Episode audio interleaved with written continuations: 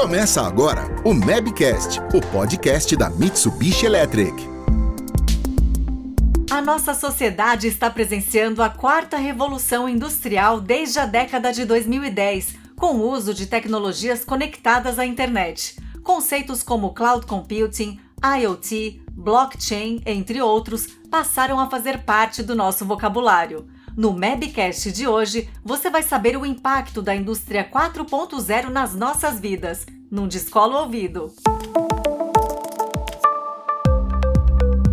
Olá, seja muito bem-vinda, seja muito bem-vindo a mais uma edição do Mabcast, o podcast do setor de automação industrial da Mitsubishi Electric do Brasil.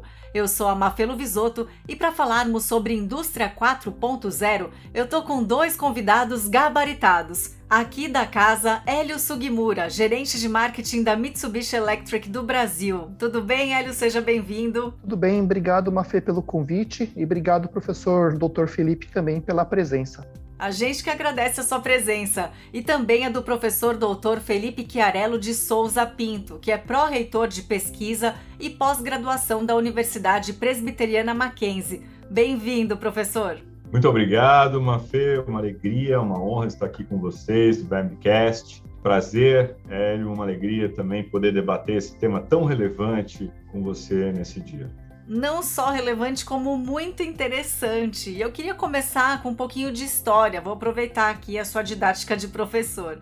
Bom, lá na escola a gente aprende como surgiram as revoluções industriais, né? De forma bem simplificada. Começou com motores a vapor no final do século XVIII, aí veio a produção em massa com ferrovias, depois a integração de sistemas mecânicos com eletrônicos e agora a facilidade que a conexão com a internet proporciona. Você poderia falar sobre esse caminho, professor? Perfeito, Mafê. Eu acho que é, esse resgate histórico é fundamental para a gente é, trabalhar um pouco dessa evolução, né?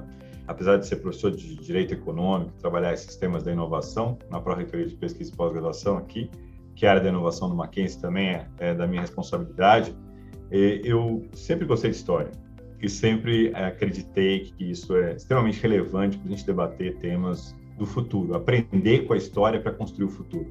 Eu, eu, fico pensando duas coisas fundamentais. Primeiro, essa construção que você falou, né? As quatro primeiras revoluções industriais, a primeira com mecanização, força hidráulica, máquina a vapor, exatamente como você falou, em 1760, praticamente. Aí depois você tem a segunda revolução, que, que passa aquelas produções em massa, eletricidade, linha de produção, e efetivamente pula depois de muito tempo, né? Você está falando aí de 1901, a segunda revolução industrial, e, e, aí a terceira revolução industrial muito mais próxima de nós, que aí já passa a computação e automação, aí você vê os primeiros computadores, eu fico lembrando daqueles primeiros computadores que a gente tinha, né? Aquelas coisas que eram próximas de máquinas de escrever, e agora a gente tem efetivamente a quarta revolução com os sistemas cyberfísicos, e essa quarta revolução, em 2020, a gente viu uma discussão sobre a quinta revolução, e a volta ao humano, a humanização dessas tecnologias, muito capitaneada pelo Japão. Então, eu acho que é, é fundamental essa sinergia desse, desse nosso bate-papo hoje, fazendo essa digressão toda e, e, vendo o quanto é importante esse tema, porque o, o Japão coloca, vamos voltar à condição do humano. Porque quando a gente começa com esses cyber acessos, a inteligência artificial, a gente começa a pensar quem vai controlar isso e quem vai direcionar isso. Né? A gente tem vários cases né, de inteligência artificial que foi colocada para conversar, por exemplo, no Twitter, o caso famoso da TAI, e em menos de 24 horas ela degringolou e ficou totalmente radical, é, falando palavras de, de discurso de ódio e tudo, etc. E aí essa volta humano ela já é, já estamos discutindo a quinta revolução.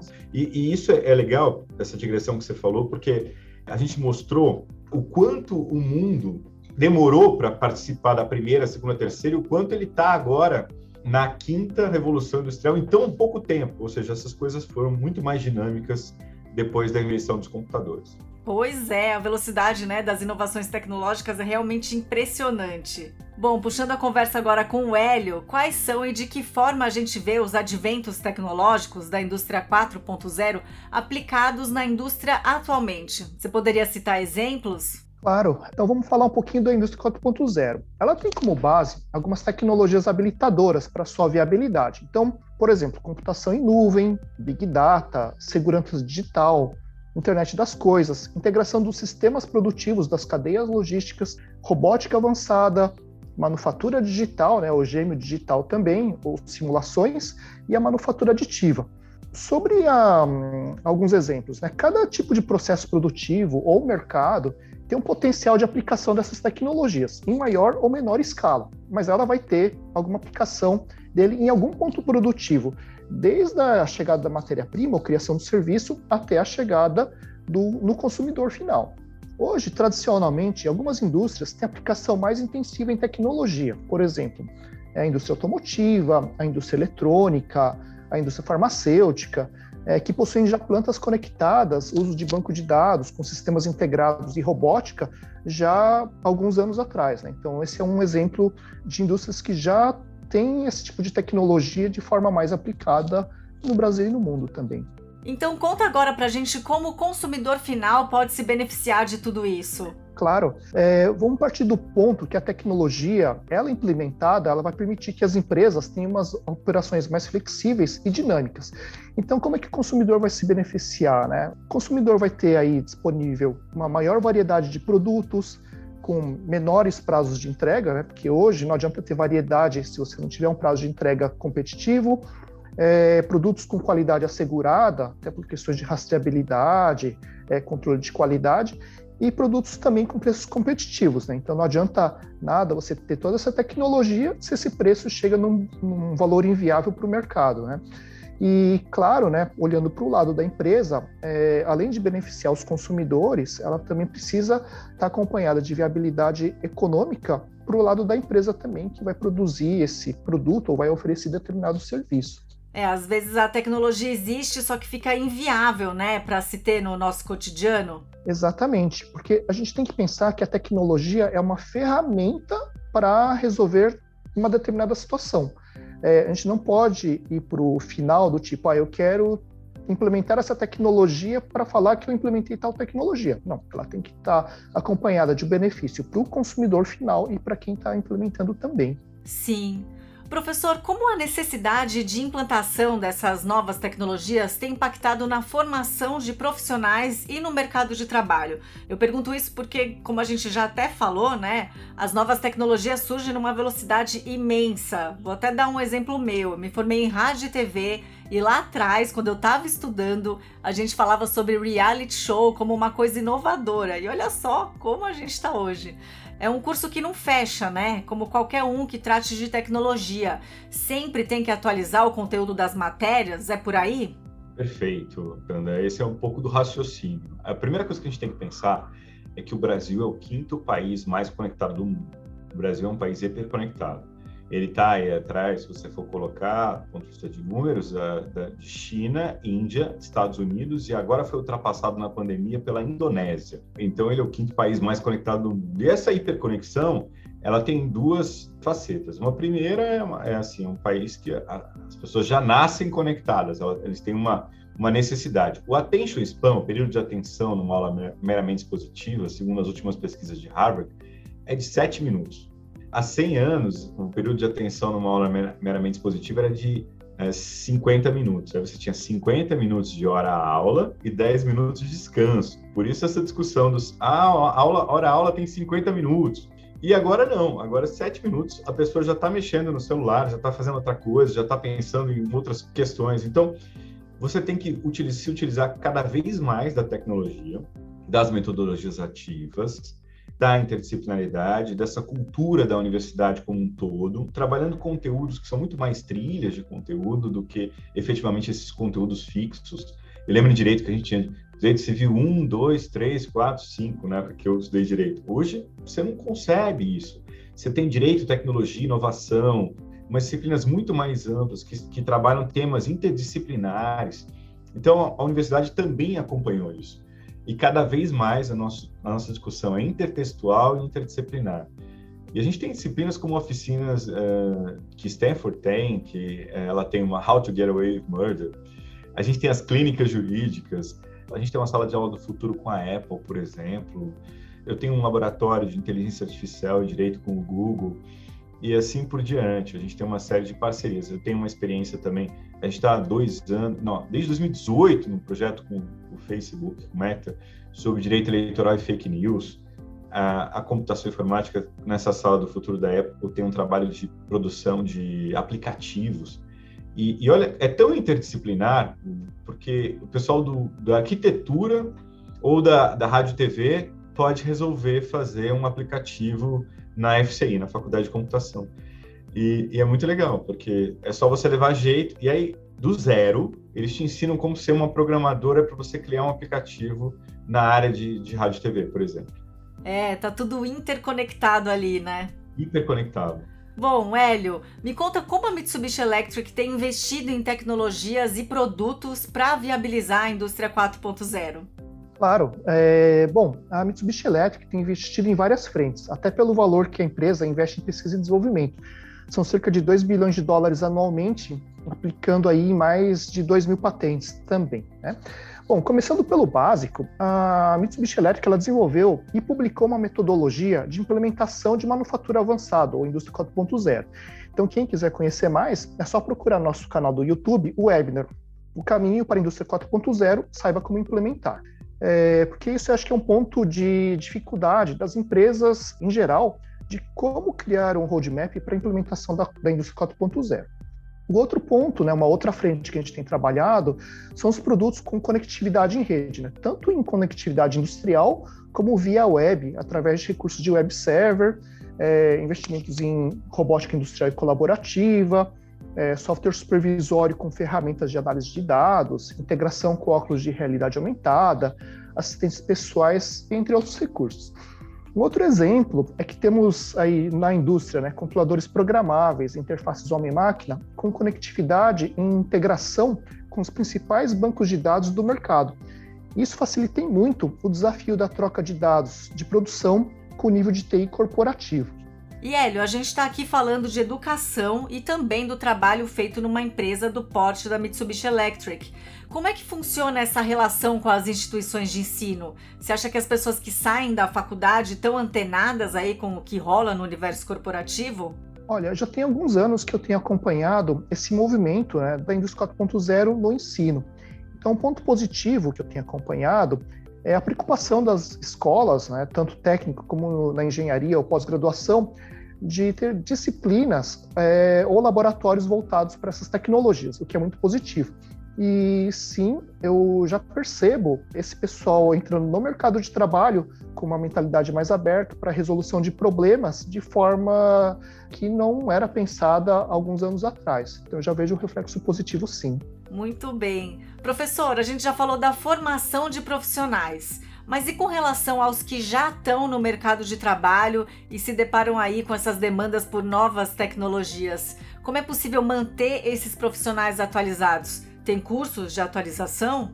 Sem dúvida. Primeiro, legal também comentar que a universidade ela teve que se modernizar e a todo momento ela se reinventa dentro dessa perspectiva. A Universidade Presbiteriana Mackenzie, ela ganhou agora o prêmio de universidade mais amada de São Paulo, da Veja da Folha, do Datafolha também, ganhou um prêmio de melhor universidade, nesse caso privada, e eu achei muito legal porque a sensação de pertencimento que os alunos têm, né, aquela coisa de ser maquinzista, isso faz parte do DNA da gente. É, eu digo isso porque a gente tem uma parceria muito boa com as empresas para fazer essa troca. E eu acho que isso foi possível exatamente pelo nosso DNA. Primeiro, a Mitsubishi tem vindo aqui várias vezes, a gente tem uma parceria já com a Mitsubishi, e isso tem sido um trabalho muito importante e muito interessante dentro dessa nossa perspectiva da, da própria engenharia e da computação. Mas agora a gente pegou várias disciplinas interdisciplinares e eu acho que essas atualizações é que são as mais importantes nesse momento. Por exemplo, a gente tem vários cursos livres interdisciplinares, análise de dados aplicados, por exemplo, à saúde, onde você trabalha várias dimensões, a gente tem inteligência artificial também com várias unidades em conjunto que compartilham disciplinas. Tem o compliance digital. Você imagina o compliance, você trabalha direito, você trabalha administração e ao mesmo tempo você trabalha computação. E, e, é muito interessante. Você tem marketing digital, que você trabalha direito, comunicação e letras, e ao mesmo tempo propaganda e efetivamente trabalha outras questões da computação informática. e proteção de dados, que aí você pode trabalhar com engenharia, computação, uh, direito, tudo LGPD, você envolve todas essas frentes, como administração também gestão. Imagina uh, o que é importante, efetivamente, hoje para o estudante, é você ter dentro desses cursos uma universidade como um todo, né? Às vezes você tem algumas uh, faculdades soltas, até relevantes, importantes, mas o viver universal é fundamental para a nossa formação. Por isso que eu acho que é tão legal você ter estar tá num campus assim, mesmo que virtualmente. É, e a gente sabe que o brasileiro vai atrás de informação, principalmente nessa área de tecnologia. Bom, falando agora com o Hélio, eu gostaria que você compartilhasse a sua visão sobre o processo de implementação dessas tecnologias por parte da indústria brasileira, comparando aí com o que existe em outros países, com o que existe globalmente. Bom, o que a gente tem visto, né, o que eu tenho visto também, é que a indústria brasileira ainda está encaminhando nesse sentido da indústria 4.0 a pequenos passos. Né? Então, eu já vi alguns casos é, implementados na indústria, mas posso dizer que são exceções. Né? E geralmente ela está implementada em algum setor de uma unidade fabril, né, e não na planta inteira. Agora, até comparando com o que existe globalmente, né, conversando até com colegas no exterior, né, a gente sempre troca algumas ideias em relação a isso, eles também veem algum contraste né, é, de implementação setorizada ou é, não tão avançada. A diferença, né, até por questão de escala do negócio, né, isso acaba viabilizando economicamente grandes investimentos, né, junto com a disponibilidade de tecnologias e até a maturidade do setor. Então, a sua aplicação digamos assim, entre aspas, é mais popularizada em relação ao Brasil. Então, aqui no Brasil, existe ainda muito espaço para crescimento nessa indústria 4.0? A gente pode dizer isso? Sim, existe muito espaço e existe muita vontade também. Né? Então, acho que além de ter o potencial, eu vejo iniciativas das empresas nesse sentido, o que é muito positivo. E quais seriam os elementos para a evolução das fábricas inteligentes, Hélio? Bom, é, como eu mencionei anteriormente, né, temos até um webinar que mostra os passos da implementação da manufatura avançada 4.0. O caminho é longo, né, desde as primeiras coletas de dados, ciclos de melhoria. Né? Hoje, quando a gente fala de indústria 4.0 e quando essa mensagem é passada para o mercado, né, para a indústria, as empresas falam de um cenário ideal, tudo conectado, funcionando como um relógio, com as melhores tecnologias disponíveis funcionando ao mesmo tempo. Mas a evolução seria a aplicação em massa dessas tecnologias habilitadoras, mas é necessário ter a preocupação de começar, né? começar pelo começo, de uma forma certa, evoluir passo a passo e sempre perguntando qual que é o retorno do investimento nessas tecnologias para a empresa e quais os benefícios para o consumidor final. Bom, agora eu quero a visão do professor Chiarello com relação às instituições de ensino. Você já falou bastante aqui sobre essa, essa sedução, né? Vamos dizer assim, por parte das faculdades para atrair a atenção dos alunos. Como você vê isso futuramente? É, eu, eu quero até brincar, os norte-americanos fizeram uma pesquisa com os, os alunos nas faculdades, é, em sala de aula, e eles colocaram eletrodos na cabeça dos adolescentes para verificar como é que o cérebro deles se comportava durante o ensalamento, aquela educação formal. E em alguns momentos eles surpreenderam, porque o cérebro do adolescente estava flatline, aquela linha assim, parecia que o, estudante estava ali, mas o cérebro dele não tinha comparecido. Morreu.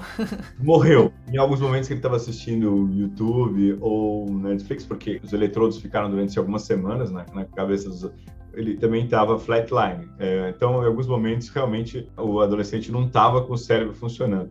E é engraçado que quando ele estava dormindo, o cérebro dele tinha atividade cerebral. Então, depois disso, eu nunca mais acordei aluno que dorme em sala de aula porque está tá aprendendo. Mas deixando a brincadeira de lado, o que eu achei muito interessante dessa pesquisa é que eu pensei sobre a visão efetivamente do futuro. Eu acho que cada vez esse conteúdo interdisciplinar, intertextual, ele vai ser mais presente é, na sala de aula. A gente tem que engajar, encantar. A gente tem um modelo que, que eu vi é, em todas as melhores universidades do mundo, das clínicas, por exemplo, de atendimento uh, multidisciplinares. A gente tem uma clínica aqui em conteúdo, nós temos um projeto com a Receita, por exemplo, em, em contabilidade, gestão e direito, e a gente consegue fazer, por exemplo, declaração de imposto de renda de pessoas que não tenham essa capacidade de fazer dentro de um projeto interdisciplinar com os alunos, para auxiliar num projeto específico de uma clínica tributária, e, e ela, ela, também é interdisciplinar. Nós temos os MUTs, as competições internacionais, nossos alunos vão competir internacionalmente em várias frentes. Isso é um engajamento. Eu lembro de um aluno saindo falando assim: eu posso fazer qualquer coisa. E esse sentimento é muito importante. Né?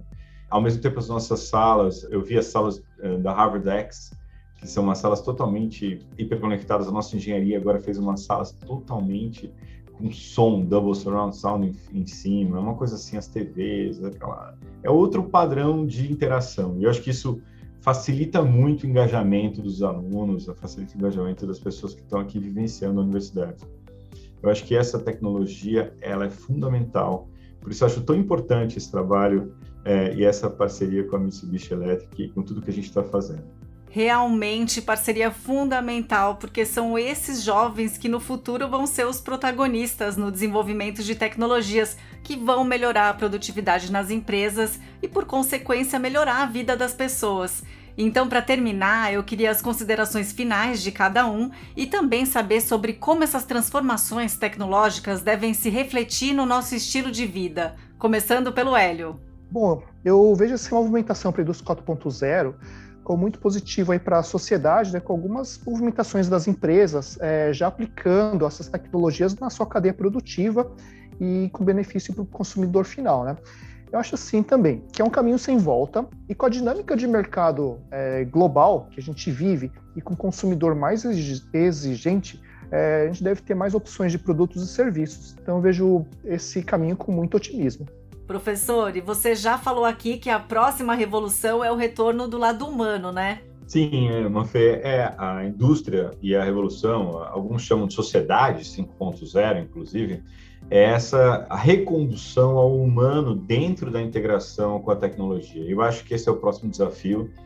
A gente sabe que a gente, por exemplo, aqui discute no grafeno do Mackenzie é, uma série de questões como o implante do chip no ser humano, essas coisas que a gente tem discutido aqui dentro, é, ou efetivamente 5G e fotônica e outras questões é, importantíssimas aqui no prédio do grafeno, aqui do Mackenzie. A gente tem um maior centro de pesquisas em grafeno na América Latina. A gente acha que essa inovação ela tem que ser, como eu falei, multidisciplinar cada vez mais. Então a universidade está preparada para isso. A gente, eu fui em Londres na London South Bank University, que ela ganhou o prêmio do Times Higher Education de universidade mais inovadora da Europa e a gente viu qual era o modelo de incubadora da, da London South Bank. A gente criou uma grande incubadora de empresas aqui, de startups dentro do Mackenzie, na área de inovação.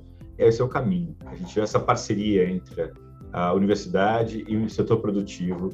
Esse é o nosso caminho. Legal. E a gente vê que tem o machine learning, em que as máquinas aprendem com o humano, e aí a gente volta a aprender com essas novas tecnologias desenvolvidas. Bom, assim termina mais esse Mabcast. Eu agradeço pelas ricas informações compartilhadas pelos nossos convidados, o Hélio Sugimura, gerente de marketing da Mitsubishi Electric do Brasil, e o professor doutor Felipe Chiarello de Souza Pinto, pró-reitor de pesquisa e pós-graduação da Universidade Presbiteriana Mackenzie. Muito obrigada. Muito obrigado, muito obrigado, gente. Muito obrigado, velho Mafê. Muito obrigado, Mafê, e professor doutor Felipe também. E também, claro, um agradecimento especial a você, ouvinte, que acompanhou o nosso bate-papo até aqui. Fica o recado para que você acione a ferramenta de notificação para ouvir em primeira mão sempre que um novo Mabcast for publicado. Combinado? Um beijo e até a próxima! Termina aqui mais um Mabcast, o podcast da Mitsubishi Electric do Brasil. Não deixe de nos seguir em sua plataforma preferida. Ouça os episódios anteriores e fique por dentro dos próximos.